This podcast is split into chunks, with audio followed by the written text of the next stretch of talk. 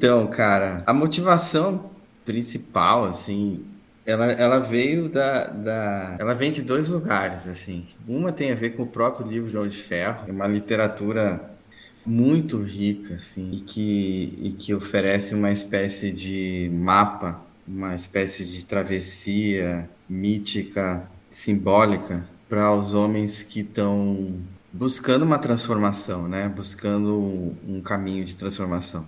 Então ele ele pontua ali uma série de questões assim muito importantes para nós homens. Isso isso é uma motivação intensa de chamar né, você para a gente fazer esse podcast e tudo.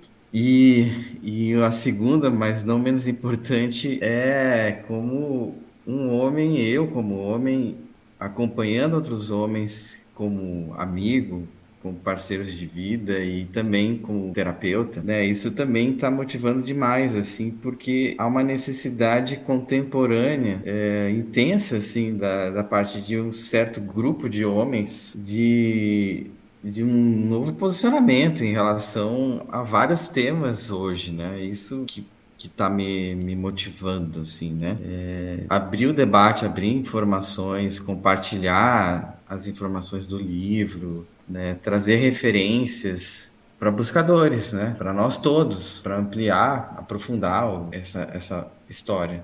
Para mim é isso. Legal, bem legal. Eu quando recebi o seu convite aqui para é, integrar o, é, as conversas do podcast sobre o livro do João de Ferro, eu fiquei uhum. muito feliz, porque primeiro porque é, a gente é amigo de longa data, né? Assim, e, e, e, a gente tem uma história juntos muito, muito legal. Quanta coisa a gente já criou, a gente já produziu, a gente já viveu, uhum. né?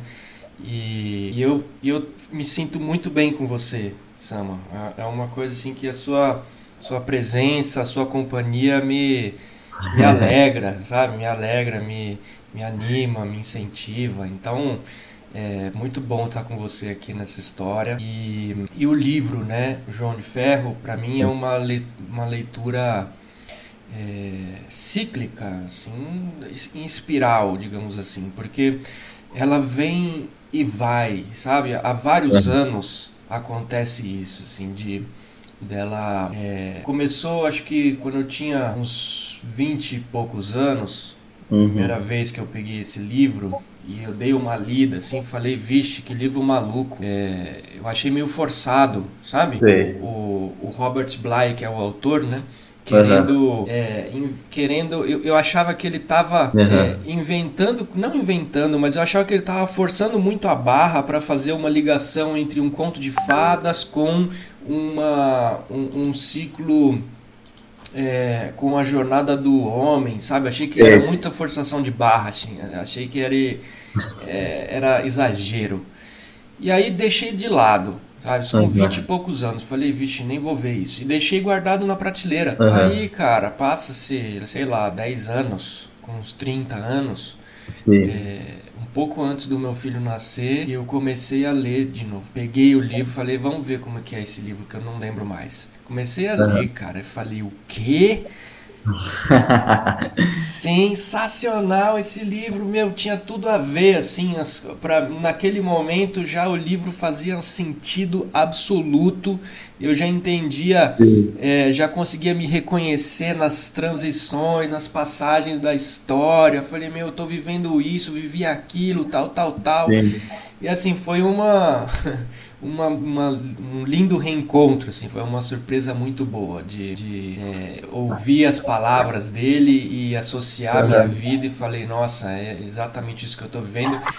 E aí, de um tempo para da, da, daquele momento e a, e a partir do nascimento do meu filho, Uhum. Eu mergulhei na história do, do é, de, de conhecer a jornada do homem, de me conhecer como homem, de me reconhecer como homem e reconhecer a minha é, passagem também como pai, né? A uhum. partir daquele momento, com 32 anos, em 2014, uhum. eu é, me tornei pai né, do meu filho e, é, comecei a compartilhar isso com outros homens, cara, e fazer rodas de conversas sobre paternidade, sobre masculinidade. Sim. E a partir daí, é, muita coisa rolou.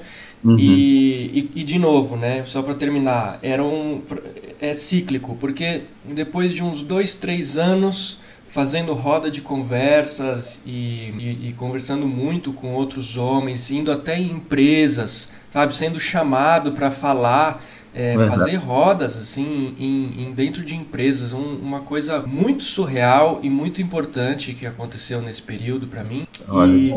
E, e aí é, deu uma acalmada assim eu me senti que já não, não, não queria mais compartilhar assim em público talvez grandes rodas e depois de alguns anos agora retomo uhum. né deu, deu de novo peguei esse livro no, no final do ano passado uhum. 2022 e falei, nossa, vou reler. E comecei a ler de novo e de novo, cara, assim quando eu pego esse livro, me vem uma, um, uma força. Assim, preciso conversar com outros homens sobre essas histórias, sobre as nossas jornadas. E aí quando você me chama, é, uhum. cai, cai exatamente nesse novo ciclo, nessa nova espiral de vontade de conversar com o mundo de novo sobre é, a masculinidade. Então, esse livro, para mim, ele abre essa porta de muita conversa e muita troca com outros homens. Eu acho que é isso que é assim que eu chego. Pô, maravilhoso isso, Vitor. Obrigado por compartilhar, né? E eu acho que você trouxe um, um, tema já dentro da nossa própria conexão, né? O afeto masculino, né? A amizade e o afeto. A gente tem uma história junto de, de muita, muita criação, muitas histórias que a gente já compartilhou, né? Projetos mesmo de vida, né? A Semente Una foi um deles, né? Eu, a gente teve junto no PEP de alguma forma também e, e em criações artísticas, né, com o clown, é, com as suas ilustrações, histórias que eu escrevi, poemas que eu fiz e você ilustrou, e a nossa amizade mesmo, né? Compartilhando a vida, compartilhando momentos de vida, são muitos anos. E eu acho que é um dos pontos, assim, né, a, a, trazer essa, essa proximidade através desse podcast com, com outros homens, né, conexão mesmo, que esse afeto ele se espalhe, né, que a gente possa estar tá, eh, trocando, né. Então, esse é um dos objetivos, assim, bem, me parece implícito e, e, agora explicitado na sua fala, eu, eu só digo, né, arro, como a gente fala no xamanismo, né, e eu acho que você trouxe uma palavra que é fundamental, que é o reconhecimento, né? O auto-reconhecimento e o reconhecimento. E esse livro, ele é um, ele é um tipo de espelho, né? Para quem, para um homem que queira se reconhecer uh, em vários aspectos da sua jornada como homem, né? E aí o prefácio desse livro, ele é bastante rico, né? Eu acho que a gente começar falando e expondo o prefácio, a gente vai localizar as nossas falas e vai mostrar do que esse livro trata, né? Porque é, é mostrar, mostrar assim a indicação, né? Desse mapa. E você também trouxe uma coisa que eu achei muito bacana, que é a coisa dos ciclos, né? O, eu comentei desse livro com um cliente meu e o cara tirou da estante estava guardado o livro, né? Esse livro eu entrei em contato nos anos 2000, sei lá, início dos anos 2000, e de tempos em tempos eu também leio trechos e hoje ele é um livro de cabeceira, assim, eu tenho pontos do livro que eu divido tanto com homens como com mulheres, é, como é, homens homossexuais, homens é, heterossexuais, mulheres também é, com diferentes maneiras de se expressar. É, é muito rico, né? Então, acho que a gente pode ir para o prefácio, né? Bom, parágrafo 1 aqui. Vivemos hoje um momento importante e frutífero, pois é evidente que as imagens da masculinidade adulta proporcionadas pela cultura popular estão desgastadas e não podemos mais confiar nelas. O homem, ao chegar aos 35 anos, sabem que as imagens de adequação, dureza e veracidade masculinas recebidas na escola secundária já não funcionam na vida. Ele está aberto a novas visões do que o homem é ou podia ser. Muito interessante, né? Nossa, para tudo, né, cara? Esse, esse parágrafo ele já questiona é, uhum. totalmente a nossa cultura atual, né? Sim. Não só a cultura, mas a educação e obviamente, né, e a educação constrói, né, ajuda a construir a cultura. É, já questiona isso, valores, né? Já questiona é, o próprio modo de operar da sociedade, né? É, Exatamente. A, nesse, nesse, primeiro, é. nesse primeiro parágrafo. É, eu acho que essas velhas imagens têm nomes, né? O machismo, o patriarcado, né? Tem, tem nomes fortes aí. Não sei se você concorda com isso. Totalmente. E eu também trago a imagem de um trabalho que, que é a imagem do super-homem né? Ou a contrapartida que é não ser nada, né? Uhum. E eu posso falar mais sobre isso e tá, mas é, essa, essa, essas velhas formas, né? Não, não servindo mais, né? É, essa superioridade do homem chamada machismo, né? É uma imagem decadente, né? É uma imagem decadente e, e é uma imagem que, infelizmente, ela continua sendo reforçada, aqui como ele fala, né? Uhum. Na mídia, continua sendo reforçada na, nas escolas, na uhum. infância uhum. e, infelizmente, na, nos núcleos familiares, né? Continua sendo reforçado isso, que é essa imagem do, do homem, né, o, o machão, né? A imagem do machão, né? A imagem de que ele precisa ser competitivo, né? Uhum. Precisa ser grande, precisa ser forte, né, associar a masculinidade né, ao tamanho, né, ao sucesso econômico, Sim. Né, a, a, associar a masculinidade a, a sexo, uhum. né, conquista sexual. Sim. Né? Então. Sim, é... ah, exatamente. Às vezes dá a sensação, Vitor, que a gente ainda está em Roma, cara. Nesse sentido, né? Essa história desse poder fálico é, bélico, guerrilheiro e opressor, né? Imagens de seres superiores e seres inferiores, né? E não dando espaço para o homem como pessoa manifestar outras formas de, de expressão, né? Então, quando você aí que tem a imagem do super-homem e do e do, do nada, assim, que você quando você não manifesta como homem essas qualidades, vamos chamar de qualidades, vai, essas qualificações aí, uhum. uh, você também vai para uma posição de inferioridade. Uhum. Você está abaixo, né? Uhum. É. Isso, isso eu, eu, assim, para mim, isso, isso, eu acho o machismo e o patriarcado hoje tão, sabe, nem se compara o tipo de, de consequências opressivas que teve na sociedade. É, e na, na vida das mulheres, né? Mas é extremamente opressivo hoje para um homem, um indivíduo que queira, que, que vislumbre outras formas de, de, de, expressão e não saber como. Eu acho que o livro ele trata muito de como oferecer outros caminhos, né? Para isso. Eu acho que é disso é, que se trata. É, o, e, exatamente, Sama, isso que você falou, né? Da, da de achatar né, a, a masculinidade em apenas uma qualidade né? Assim, é uma coisa, é um erro tão brutal que, que só causou prejuízo para todo mundo, né? Causa prejuízo para as mulheres, causa prejuízo para os homens, causa é, dor, sofrimento, separações, brigas, causa tudo de ruim, né?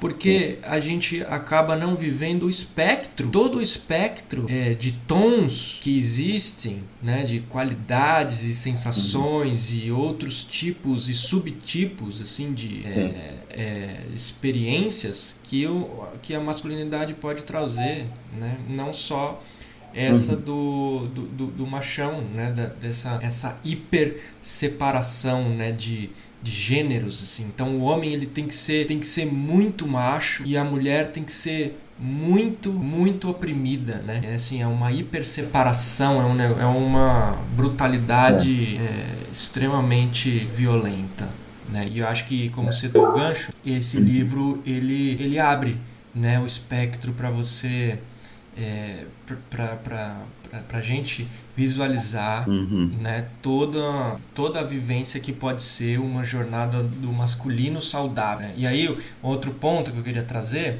é Sim. o quanto que, quando ele fala aqui, né, É, aqui, ó. As imagens da masculinidade adulta proporcionadas pela cultura popular estão desgastadas e não Exato. podemos confiar nelas. Né? Elas estão desgastadas nesse lugar da, da hiperseparação de gêneros, mas também daqueles arquétipos é, absurdamente clichês e, uhum. e, e, ruins, né? Que filmes, Hollywood, tudo traz, né? Que você tem o, uhum. o eterno crianção, né? Aquele, aquele homem bobão, cara, que não sabe abrir, não, não, sabe é, conversar, não consegue lidar com, com a relação. É, é um infantil, né? É um grande criança gigante. É. Você tem aquele super-herói que você trouxe, né, do super-homem, né, que é aquele é, o valentão mega forte, né, que só ele salva, só ele é, é, é não, né? que coloca várias imagens várias aí. Várias imagens. Você tem o, o, o, o, aquele mocinho, né, o mocinho dos filmes, assim, que e também né, reforça essa ideia do super-herói, que é só ele que salva, né, só ele que, que, que resgata a mocinha, é o, o salvador. E o, e o vilão, né? Você tem Sim. também o, o, papel do vilão, que é sempre né, esse homem que ele é ao mesmo tempo charmoso, elegante, mas ele é. mas ele é mal, cara. Ele ele faz coisas Sim. ele causa ele causa sofrimento. É, não, Vitor, eu vou te interromper rapidinho assim. Claro. É, tem referências para quem quiser olhar, vai atrás da série Mad Men. Boa.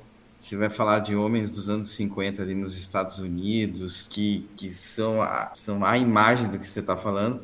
Você vai ver a trilogia, o, o Godfather lá, o Poderoso Chefão totalmente, também. Totalmente. É assim, são imagens que evocam o vilão, mas uma certa atratividade por, por essa figura, né? E, uhum. e você tem esse, essas figuras infantilizadas, né? esses homens. É... Então tem uma série de, de, de, de, filmes que colocam isso. Você mencionou aqui um, uns documentários, né? Nas referências sobre esse parágrafo, sobre o que você falou aqui. É, tem um documentário que, poxa, é muita referência, assim, é de 2015, que uhum. chama The Mask You Live In. É, uhum. Esse é um documentário assim obrigatório para todas as pessoas, pelo menos assistir uma vez. Ele uhum. traz essa perspectiva do machismo enraizado na sociedade Legal. E, e, e o enfraquecimento né, da masculinidade saudável. Assim. Então ela mapeia esse documentário mapeia é, uhum. através de entrevistas com jovens assim, é, uhum. sobre como que, como que é reforçada essa mensagem do, do homem dominador, né, da força e da agressão, quanto isso é prejudicial para o próprio homem e para as pessoas ao redor. Né? Então é um, é um documentário uhum. fantástico, cara. Isso assim, vale extremamente a pena quem ainda não assistiu assistir. E um outro documentário é de 2016, se não me engano, acho que foi logo uhum. na sequência, que é O Silêncio dos Homens, é, produzido pelo, pelo Instituto Papo de Homem, Instituto PDH. É, puta, é um documentário absurdamente incrível também. Ele traz muitas entrevistas sobre é, a dor que o silêncio desse sofrimento causa para os próprios homens, né? Sim. Então, enfim. É maravilhoso isso. Porque eu acho que aqui eu trouxe isso porque fica a dica para quem está ouvindo, né? Que é assim, constru construir esse quebra-cabeça desse mapa. O livro João de Ferro ele vai propor várias referências, mas é importante sacar que cada homem que esteja numa busca vai construir o seu mapa, né? Tem que Exatamente. Estão ouvindo o podcast aqui porque algo interessa, né? É. É. E, e olha só, eu queria trazer uma referência antes da gente ir para o próximo parágrafo. olha só o que rendeu o primeiro parágrafo do prefácio, né?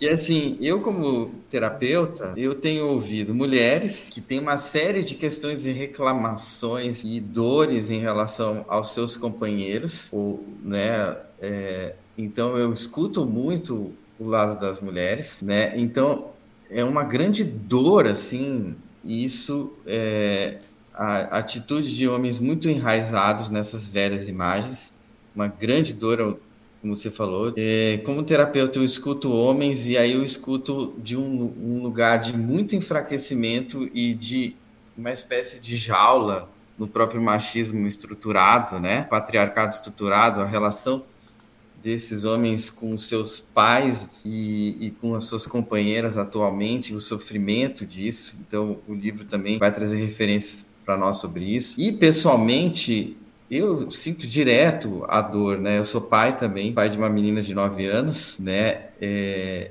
já fui casado, já me divorciei, tô, tô casado pela segunda vez. Então, tem muita dor da gente também estar preso em velhas referências e não poder uh, é, se, se libertar. Então, a gente também vai trazer uh, setas de, de nortes de saída aqui com a nossa leitura do João de Ferro. E eu vejo também que tem um aspecto também do própria, das próprias ideias patriarcais e, machistas estarem enraizados no próprio comportamento da mulher também. Isso também a gente vai falar sobre isso aqui, né? A relação da mãe com os filhos homens, né? E, e aqui João de Ferro vai falar bastante sobre isso também, né? Então, enfim.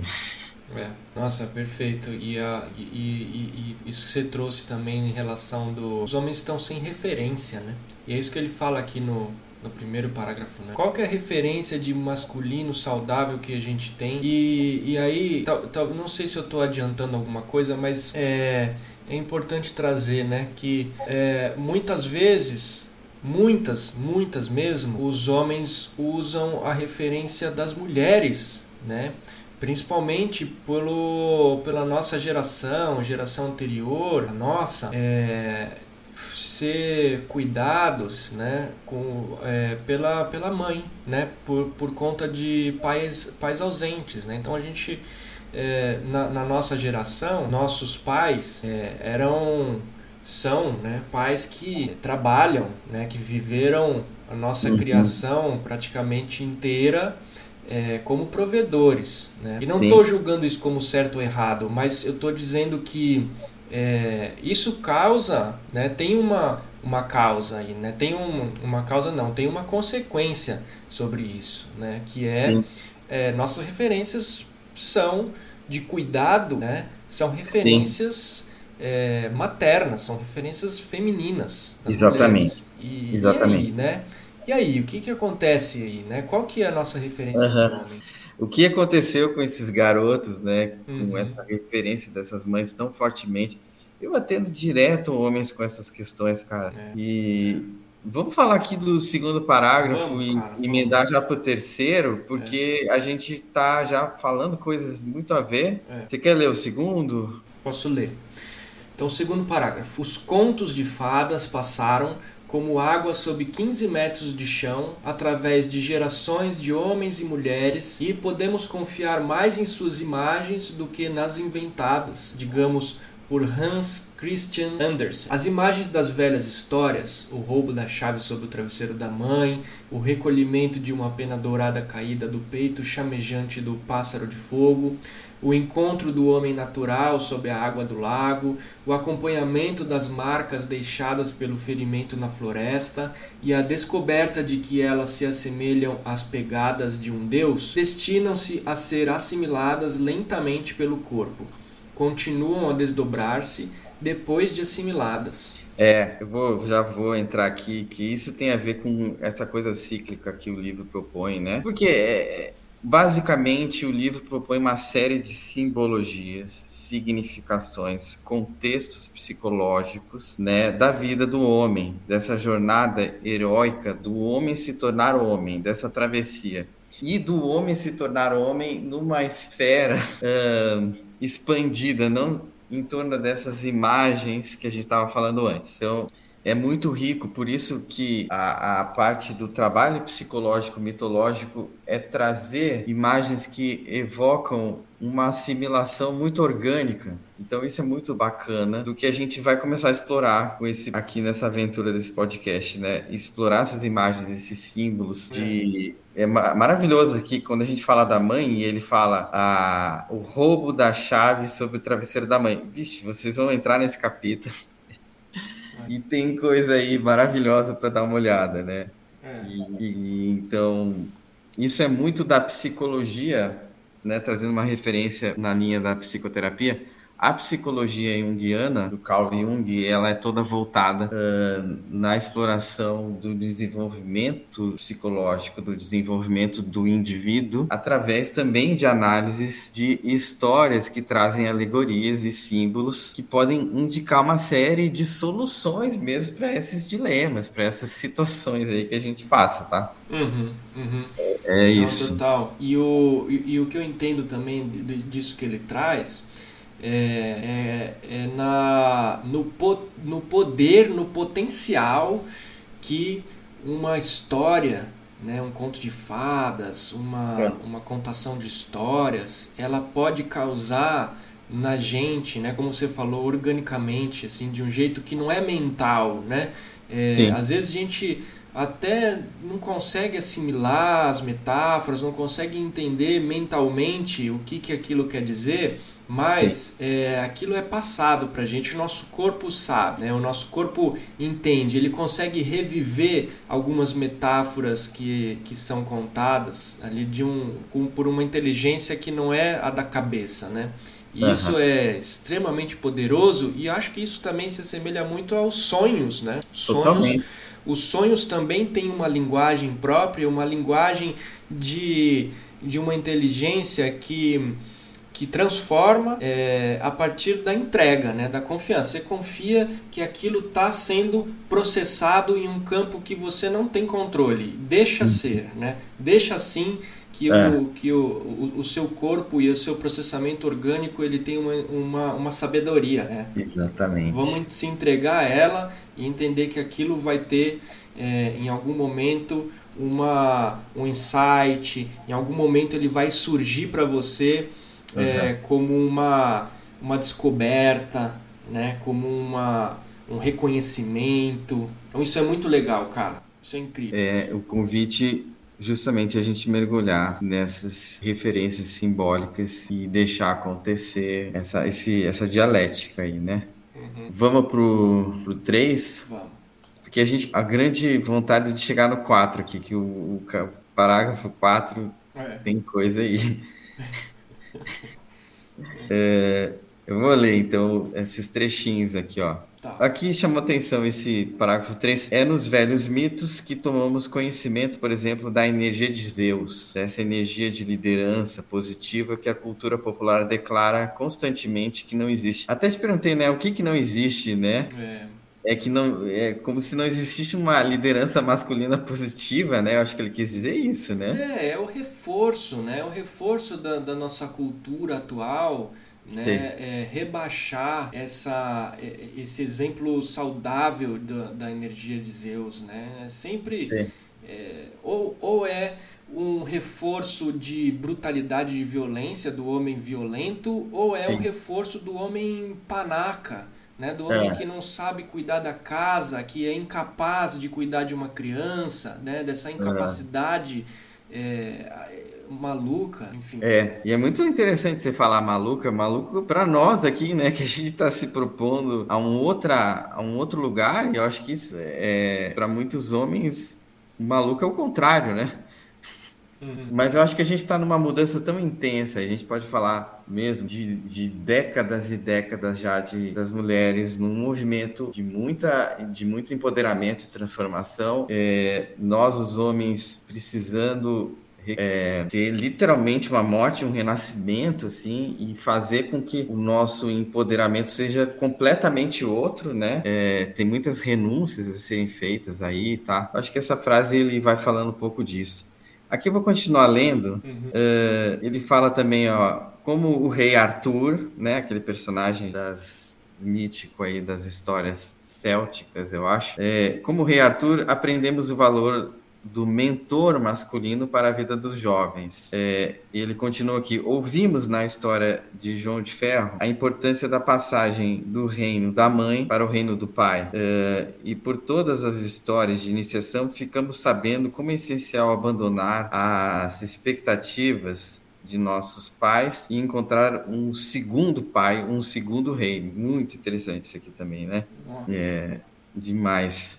É, eu, eu, tenho, eu tive uma experiência dias atrás de conviver com dois meninos, um de 10 e um de 11, e a gente tá na piscina, sobrinhos da minha companheira e tá. Eu notei que os meninos não sabiam nadar, cara. Assim, e, e a gente ficou ali, cara, umas duas horas fazendo vários exercícios e tá.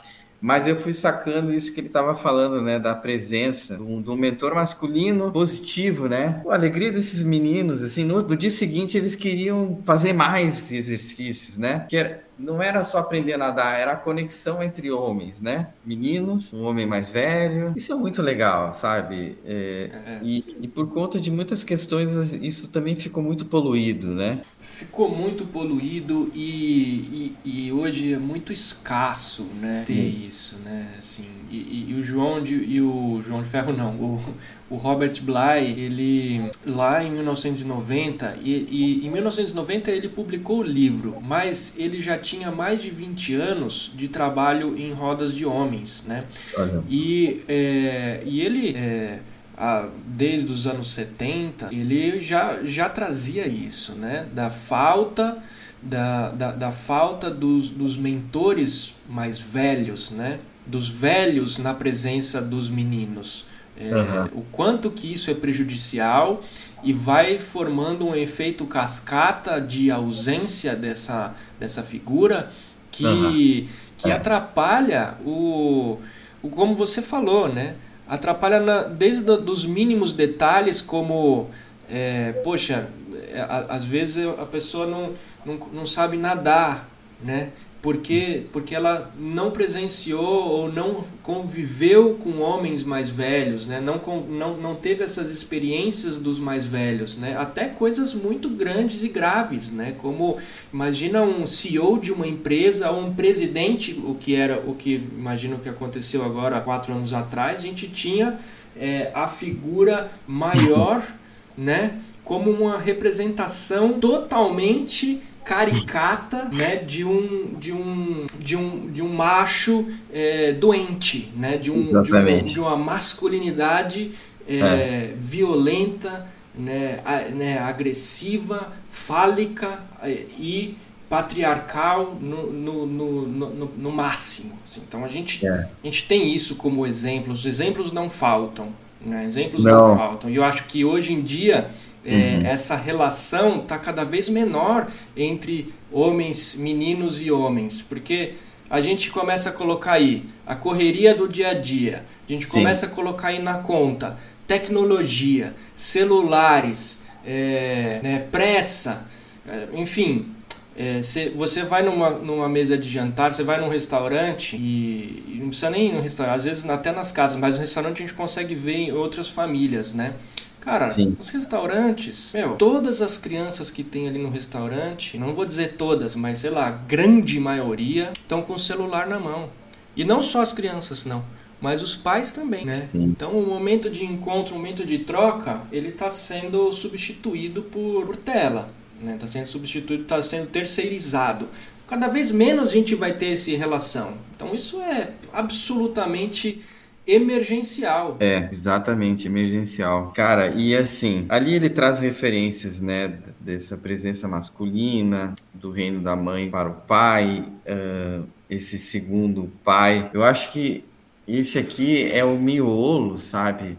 De coisas que a gente vai aprofundar nos próximos episódios, tá? Mas é como você falou, a gente tem tantos exemplos. A gente tem exemplos nossos próprios, nossos, com os nossos pais, né? Uhum. Nosso pai, nossos tios, é, nossos professores, nossos grupo etário, né? Como é que era ser o, o homem, o menino no, no meio dos adolescentes. É, tantas referências que faltaram mesmo, né? É, o que, que faltaram, né? O, o interessante é que tinha referência, mas acho que faltou um, uma é, essa, essa ideia da, da brutalidade, da violência, para mim, por exemplo, foi muito, muito presente na, na, minha vida como menino, né? Ser homem era ser brutal, era ser violento, é, era brigar, era competir pra caramba, é, demonstrar afeto, meu Deus do céu, tá fora. Então, quando você começa o podcast hoje falando, pô, me sinto bem, muito bem com você, Sam, tá, cara, a gente não, não tinha essa de falar, me sinto muito bem com você, tá? E então re, remonta muitas memórias, assim, né? E a gente vai ter que ir falando sobre isso. Agora, se a gente for aprofundar isso agora, a gente é. Enfim, mas é, é para deixar na referência. Isso aqui é só o prefácio, gente. Só o prefácio. Você Sam, também. Deixa, fala, fala. Deixa eu só compartilhar uma, um depoimento meu também, que é, é legal a gente trazer nossos Sim. exemplos, né? Quando você, quando você fala do. É, a gente tem nossos exemplos, né? De, é, na nossa relação com nossos pais e tudo. Eu vou falar uma coisa. Uhum. Eu. Conseguir conversar com o meu pai profundamente, sim.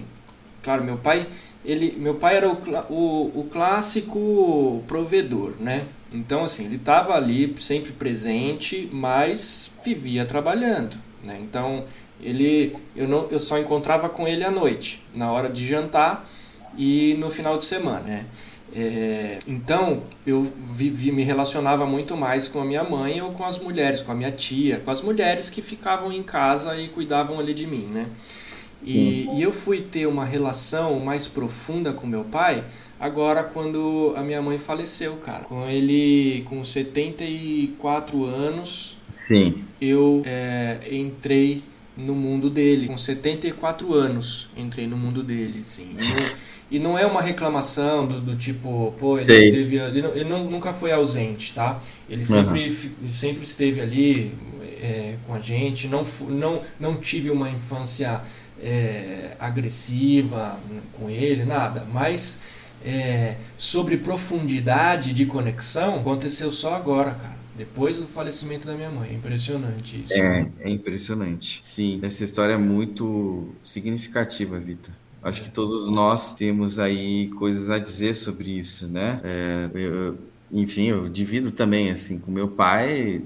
É, até que ele se divorciasse da minha mãe, eu nem sabia quem ele era, quem ele era de verdade. Assim. Eu tinha um caletoscópio só do meu pai, assim. Ele uhum. jogava futebol, ele tinha um, um, um cargo de numa estatal na época, assim, trabalhava provedorzão, aquele cara, e, e, umas referências comportamentais dele, assim, né? Ele é bravo, ele é uma autoridade. E, e, depois que meus pais se divorciaram, ainda se passaram pelo menos quase uma década, assim. E hoje faz uns 20 e tantos anos, né? Eu tenho 46. Cara, faz uns 20 e tantos anos que o meu pai começamos um relacionamento. E aí foi teve várias etapas, cara, e que ganho que eu tive na minha vida. Assim, quanta coisa e quanta coisa eu ainda tenho de ganho. A gente tem uma relação hoje de verdade. Eu acho que quem tá nos ouvindo deve também parar e pensar agora. Relação com o seu pai, né? Como é que está? É, é. Como é que esteve?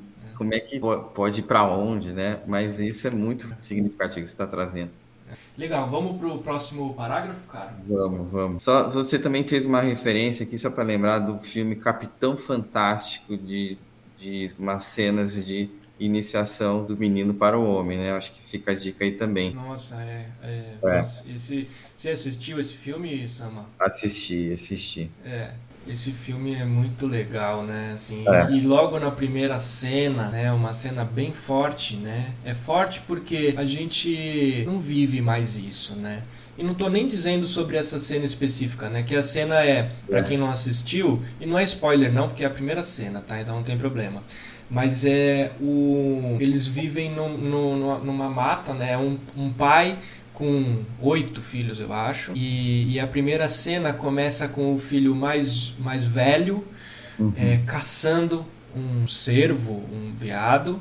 Uhum. E, e aí o pai abre o, o peito do, desse animal, pega um órgão, não sei se é o coração, não sei o que, que é o é, fígado, é, alguma coisa ali. Uhum. É, independente do que ele, mas ele pega o órgão, oferece para o menino e o menino morde o órgão, assim, ele come. Sim.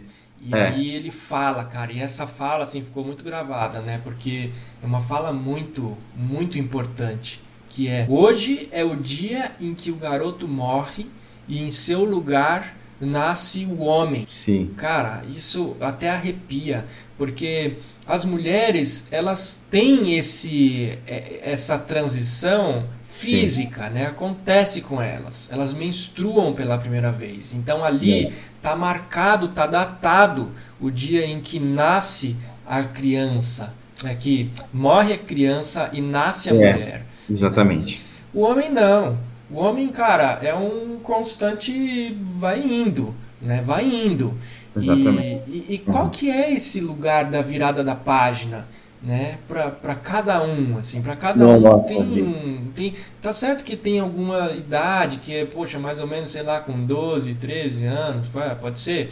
Pode mas para cada um né quando que foi essa virada de página né? Se teve um ritual foi ritualizado foi honrado foi visto né no mínimo né?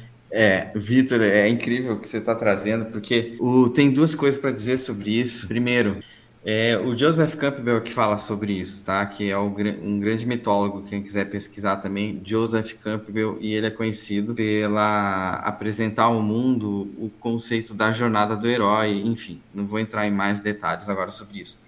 Mas ele fala na, na, no livro O Poder do Mito, ele fala sobre isso, que exatamente isso, que as mulheres têm esses ritos de iniciação orgânicos, né? A menstruação, a gravidez, a menopausa, é, o corpo delas diz para elas: agora é outra fase, agora há um amadurecimento, agora há uma mudança de ciclo. E ele fala que os homens uh, não tem nada disso no, dessas referências físicas, né? E que para o homem a mudança de ciclo tem que ser consciente, assim. Você, é, como homem, precisa entender conscientemente é, que você vai passar de uma fase para outra. E como é que você vai fazer isso se você está inocente ou não conhecedor do seu presente, né? Então, João de Ferro também vai começar a te apontar que ritos são esses. Um dos ritos tem a ver com a relação com a mãe. Uhum. Mas outro rito tem a ver com ser pai de si mesmo. Outro rito, reconciliação com o próprio pai, que não é só com o pai, mas é com este homem, uhum. né? É, e, então tem uma série de coisas aí que na nossa vida contemporânea nós não temos. Que o, no filme o, o, Capitão Fantástico, essa cena da caça, né?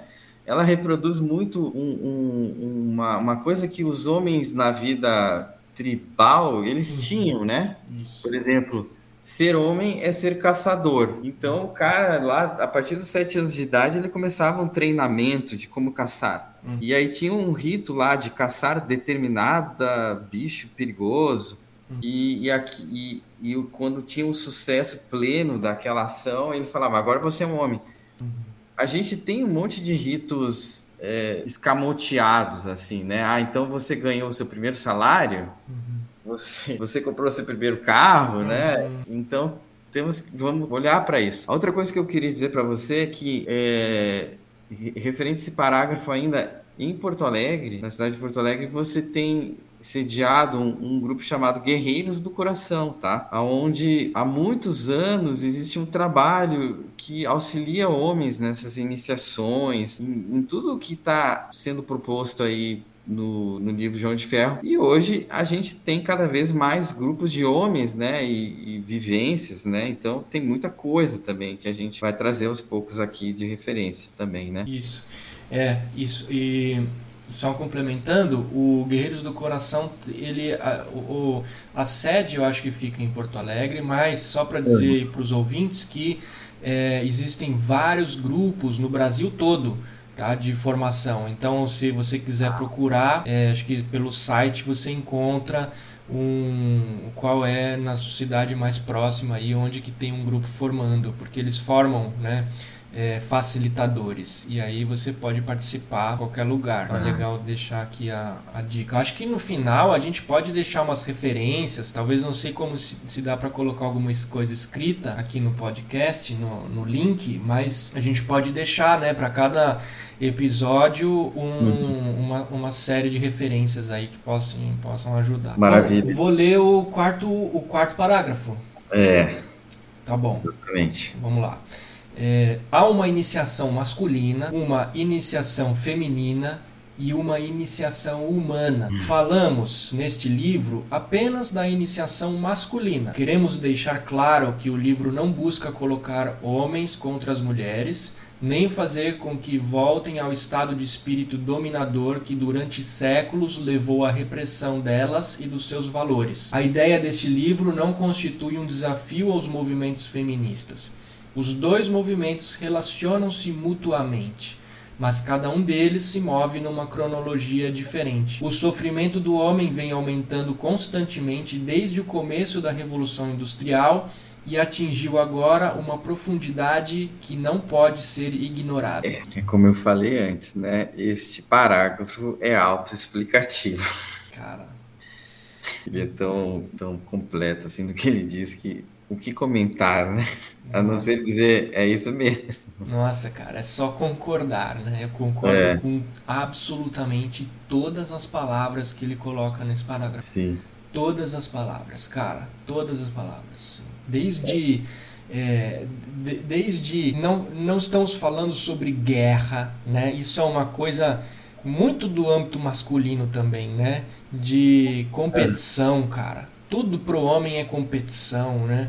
Então não é sobre competição. Não estamos querendo ganhar de mulheres, não estamos contra mulheres, né? É, é. É, isso, isso é um, é um trabalho é, paralelo, né? Junto, junto, é um uhum. trabalho junto. As mulheres, inclusive, são elas, graças a Deus, que é, cada vez mais é, exigem, né? É, é. igualdade e fazem com que homens é, é, confrontam homens para que eles se olhem né, e, e, e, comecem de fato essa jornada de autotransformação, que para as mulheres já aconteceu há muito. As mulheres estão anos luz à frente né, desse trabalho de autotransformação. Nossa, arrou, perfeito. Perfeito mesmo. E elas não estão é... mais aguentando. Ninguém está mais aguentando, né? Então, assim, existe uhum. um chamado Fala. extremamente emergencial. E eu lembro nas, nas rodas que eu fazia é, uhum. é, em 2015, 16, cara, eu fazia o chamado para os homens, né? Na época era sobre paternidade, mas a gente falava sobre masculinidade em, em, em si.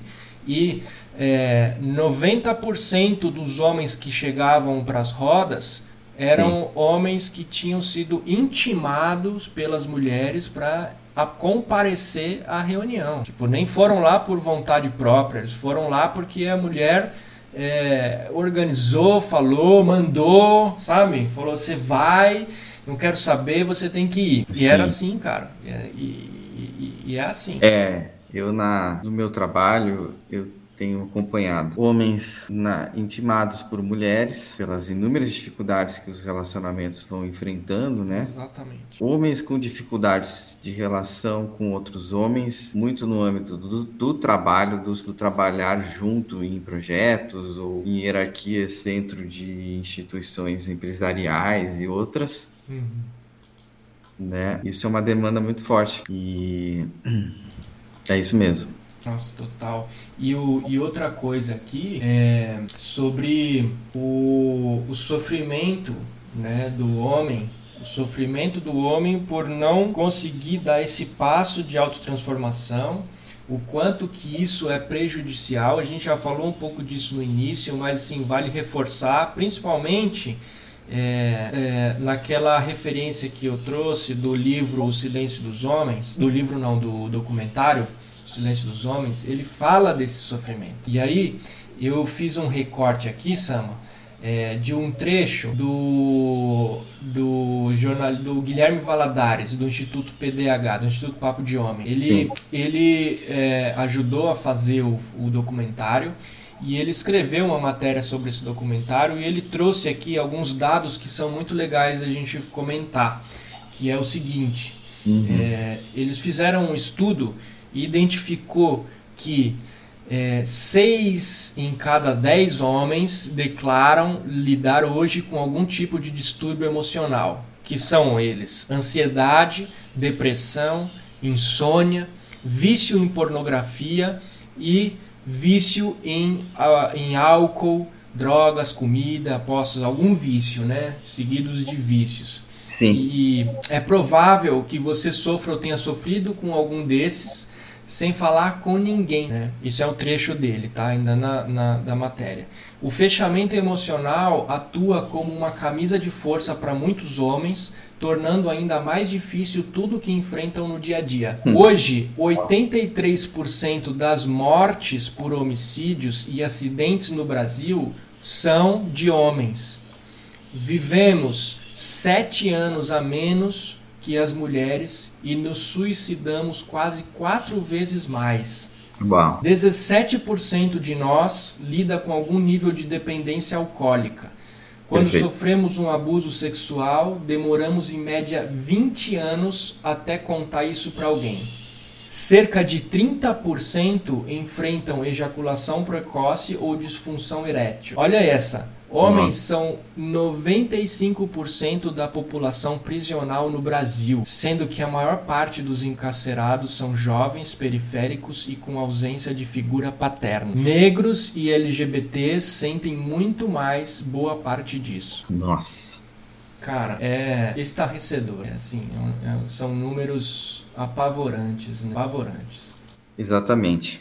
É, eu não vou mencionar aqui pessoas que eu atendo, tá? Mas quando um homem entra no consultório, cara, eu fico sempre muito atento, assim. Claro que eu vou ficar atento a todo tipo de demanda, quem quer que seja, porque eu já sei que eu vou encontrar ali toda uma dificuldade de expressão, mas se aquela pessoa entrou pela porta, ela já deu 50 mil passos na frente desses números aqui que você tá trazendo, entendeu? As questões de álcool elas são muito sérias, de drogas, comida, jogos, pornografia, nossa. É. É, e homens, assim, arruinando relacionamentos, negócios, uhum. empreendimentos, relação com os filhos. É grande, é muito grande. Enfim. Lê o, o quinto parágrafo que ele complementa tudo isso daqui. É, o lado sombrio do homem é evidente. A exploração descontrolada dos recursos da terra, a desvalorização e humilhação da mulher e a obsessão com a guerra tribal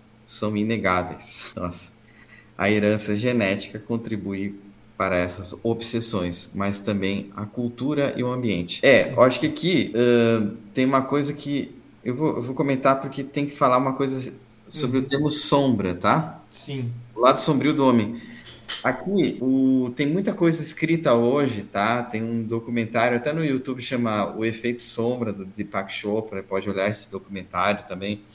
Assim, mas sobre aquilo tudo que está reprimido, está guardado, tá? Não quer dizer que é só o negativo, o sombrio, o mal, mas tudo que é reprimido, guardado, não dito, não falado, não reconhecido nem pelo entorno, nem por você mesmo. E isso essa sombra toda vai causar, né, com que você tenha vários atos de compensação a isso, né? Explorar os recursos da terra, desvalorização da mulher, você projeta sua sombra na mulher, né? É, essa obsessão pelas disputas, tudo isso tem muito abuso reprimido, tem muita tristeza, muita dor, muitas desconsiderações, não reconhecimento, falta de afeto. É, tem muitas perdas que esses homens não falam, não dizem, não colocam. Isso acaba virando um ser à parte dentro de você e inconsciente de você e você vai projetar no mundo de fora. Bom, o nosso ex-presidente era uma figura assim, né?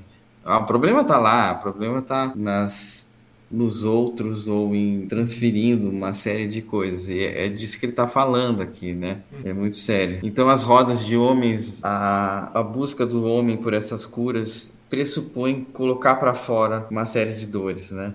É, enfim. A gente está falando de processo de, de, processo de terapia, processo de cura e processo de transformação. Total. E continuamos.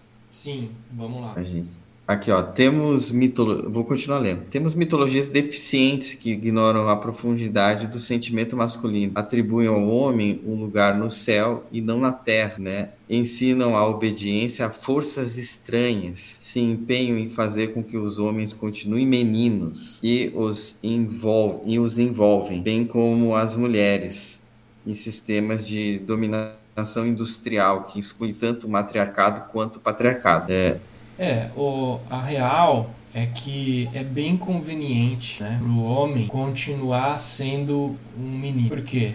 Porque o menino ele, ele é cuidado pela, por uma outra pessoa, ou seja, a responsabilização dos atos é terceirizado. Então é bem conveniente isso, principalmente para quem né, vai fazer merda. É, outra uhum. coisa é. Sim.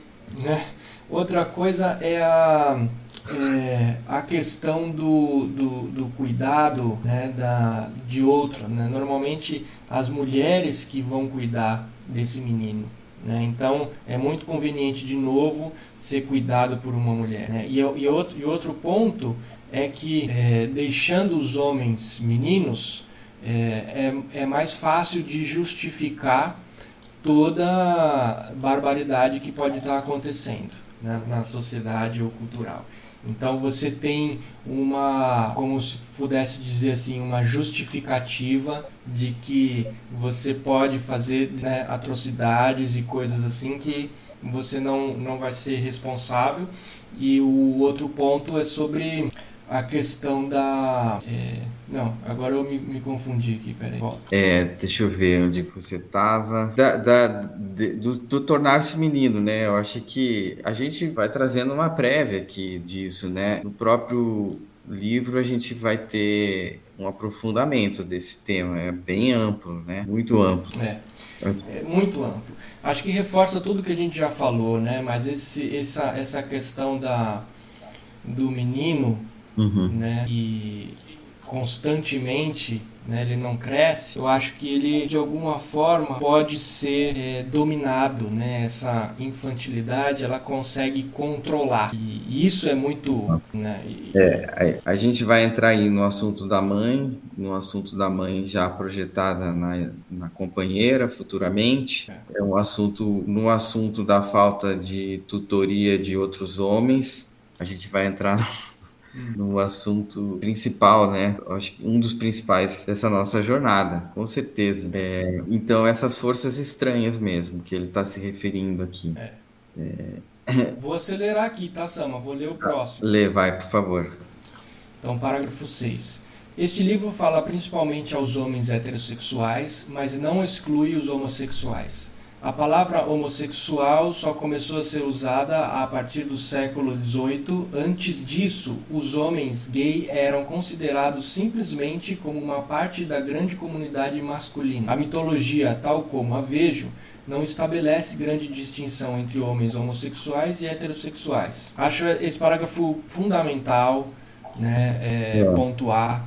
Eu acho que é, que bom que ele que ele está aqui, porque ele inclui, né? Ele convida, ele chama, ele traz para dentro, né? Então assim, que bom Sim. que inclui os homens gays e eu acho que poderia se estender para a comunidade LGBTQ, né? Porque é, eu acho que tem muita discussão sobre isso, a masculinidade e, e o, o arquétipo masculino, né? Ele tem Sim. muitas nuances e ela precisa é precisa Nossa, é, ela precisa estar tá, é, sendo trabalhada em todas as manifestações né?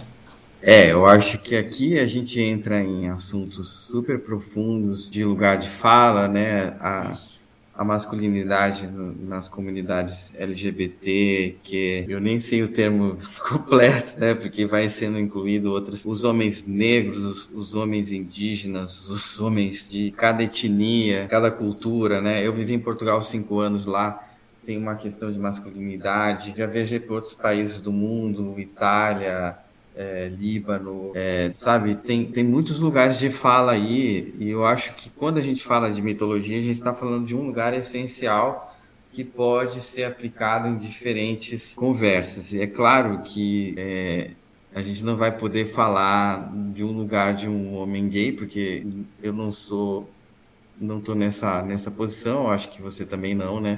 acho não, você não está, pelo que eu te conheço. Então, a gente pode abrir o conversa para outros lugares de fala, trazendo outras pessoas aqui para conversar sobre isso, né?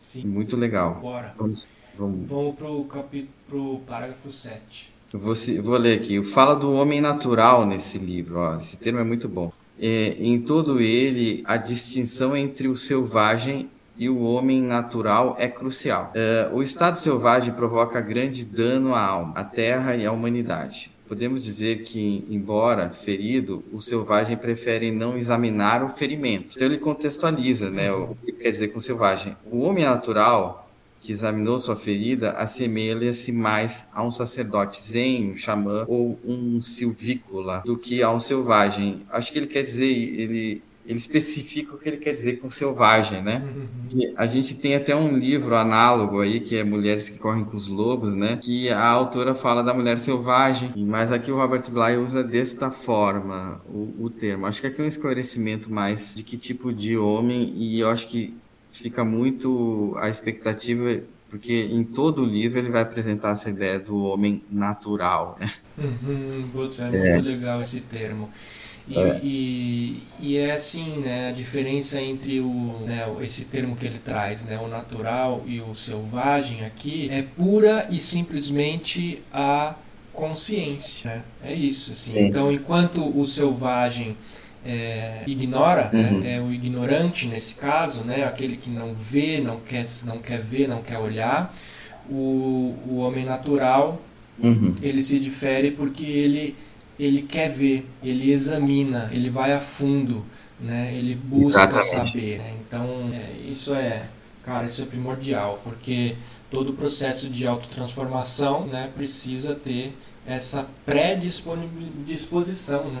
Você precisa ter essa predisposição de querer se conhecer, de querer saber, né? De olhar, de investigar. É, eu acho que nesse ponto é claro que ele vai evocar várias imagens que vão trazer também o, a gente se apropriar de, de, do nosso corpo masculino, da nossa instintividade, né? Que está nesse corpo aqui que a gente, tá, é, que a gente tem, é, essa biologia, esses hormônios, esse ponto de vista, né? E eu tô lembrando muito até do Guimarães Rosa aqui, do, do Grande Sertão Veredas, porque, por exemplo, você tem um, uns personagens que são esses sábios, esses silvícolas, são pessoas que vão trazendo uma série de sabedorias, que são homens, exemplos de homens naturais, esses personagens que você vê nesse livro. E, enfim, o João de Ferro vai apresentar pra gente isso. Eu acho que é muito instigante fazer essa viagem. Eu só vou deixar o gostinho, não vou falar mais sobre isso, tá? tá.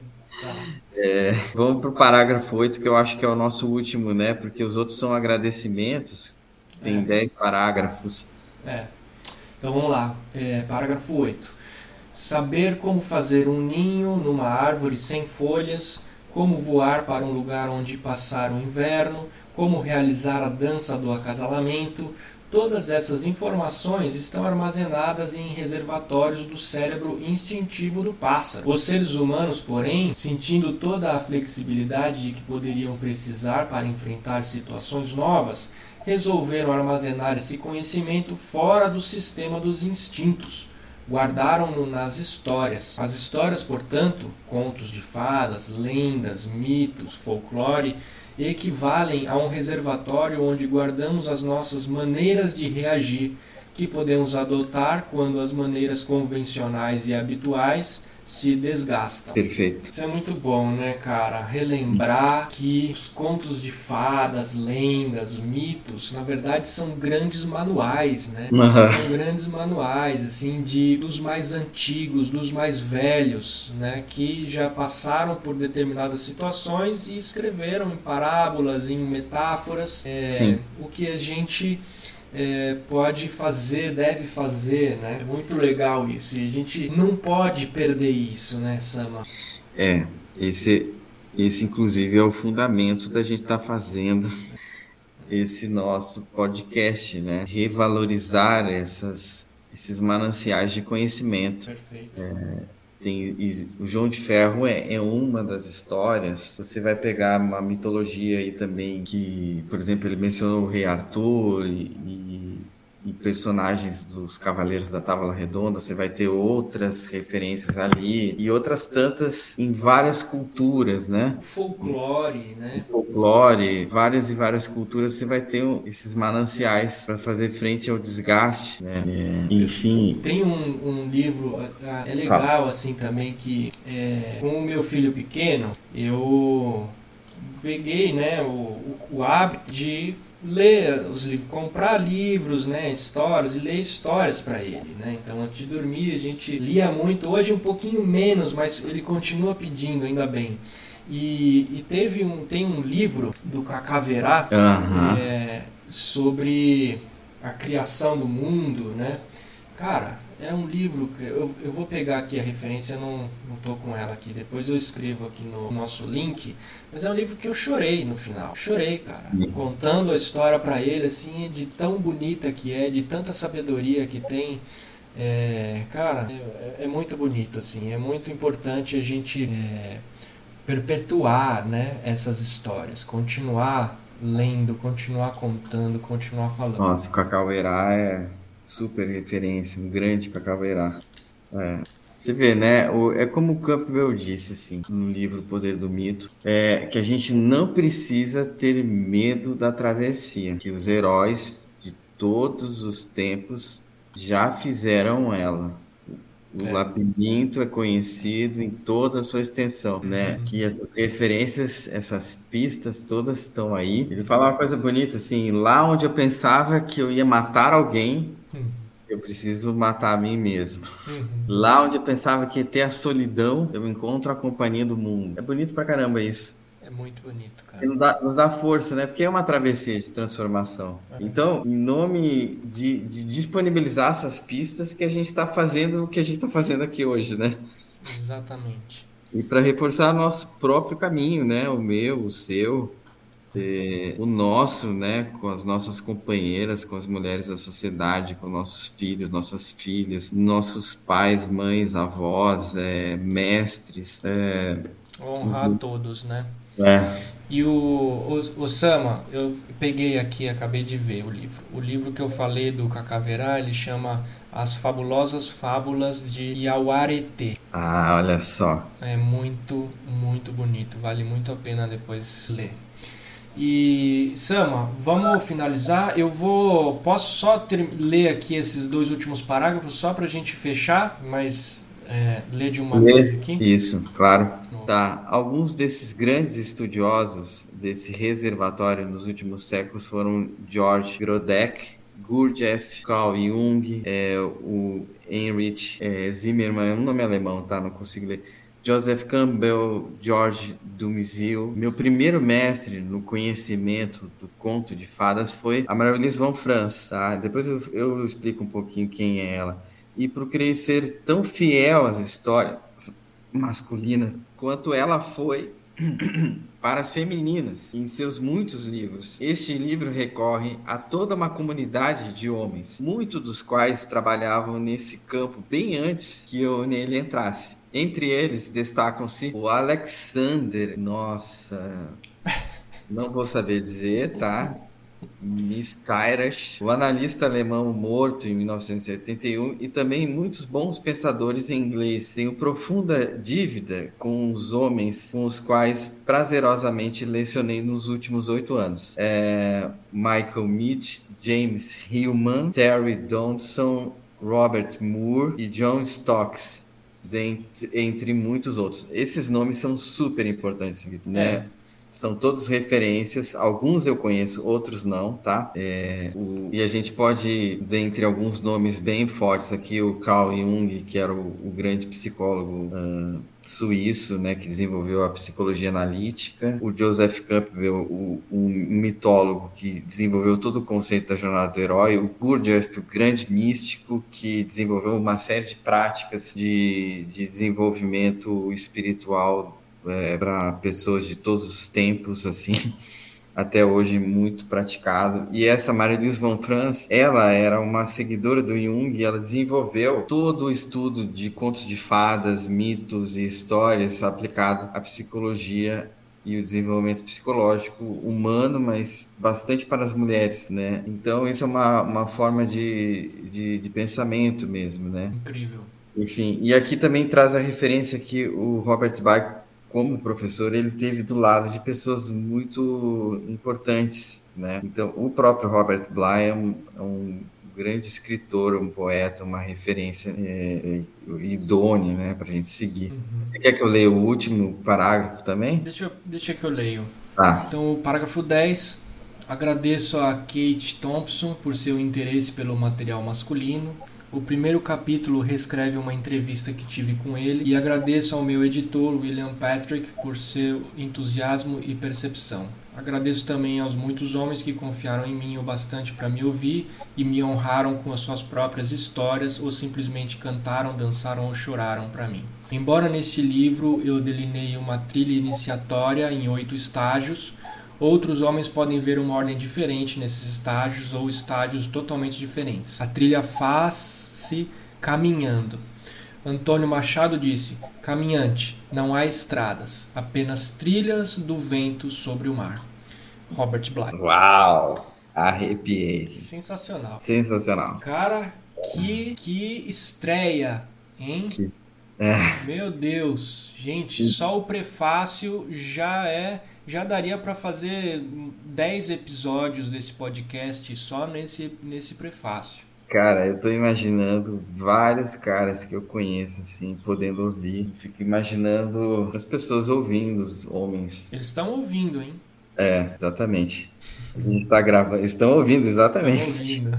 é verdade. E, e, e, é importante agradecer eles também que estão nos ouvindo e, e formando também as ideias, né, as percepções e dessa forma contribuindo aqui, né, para esse podcast e para a jornada masculina como um todo, né, a jornada do homem na sociedade. Nossa, o convite é mais que feito.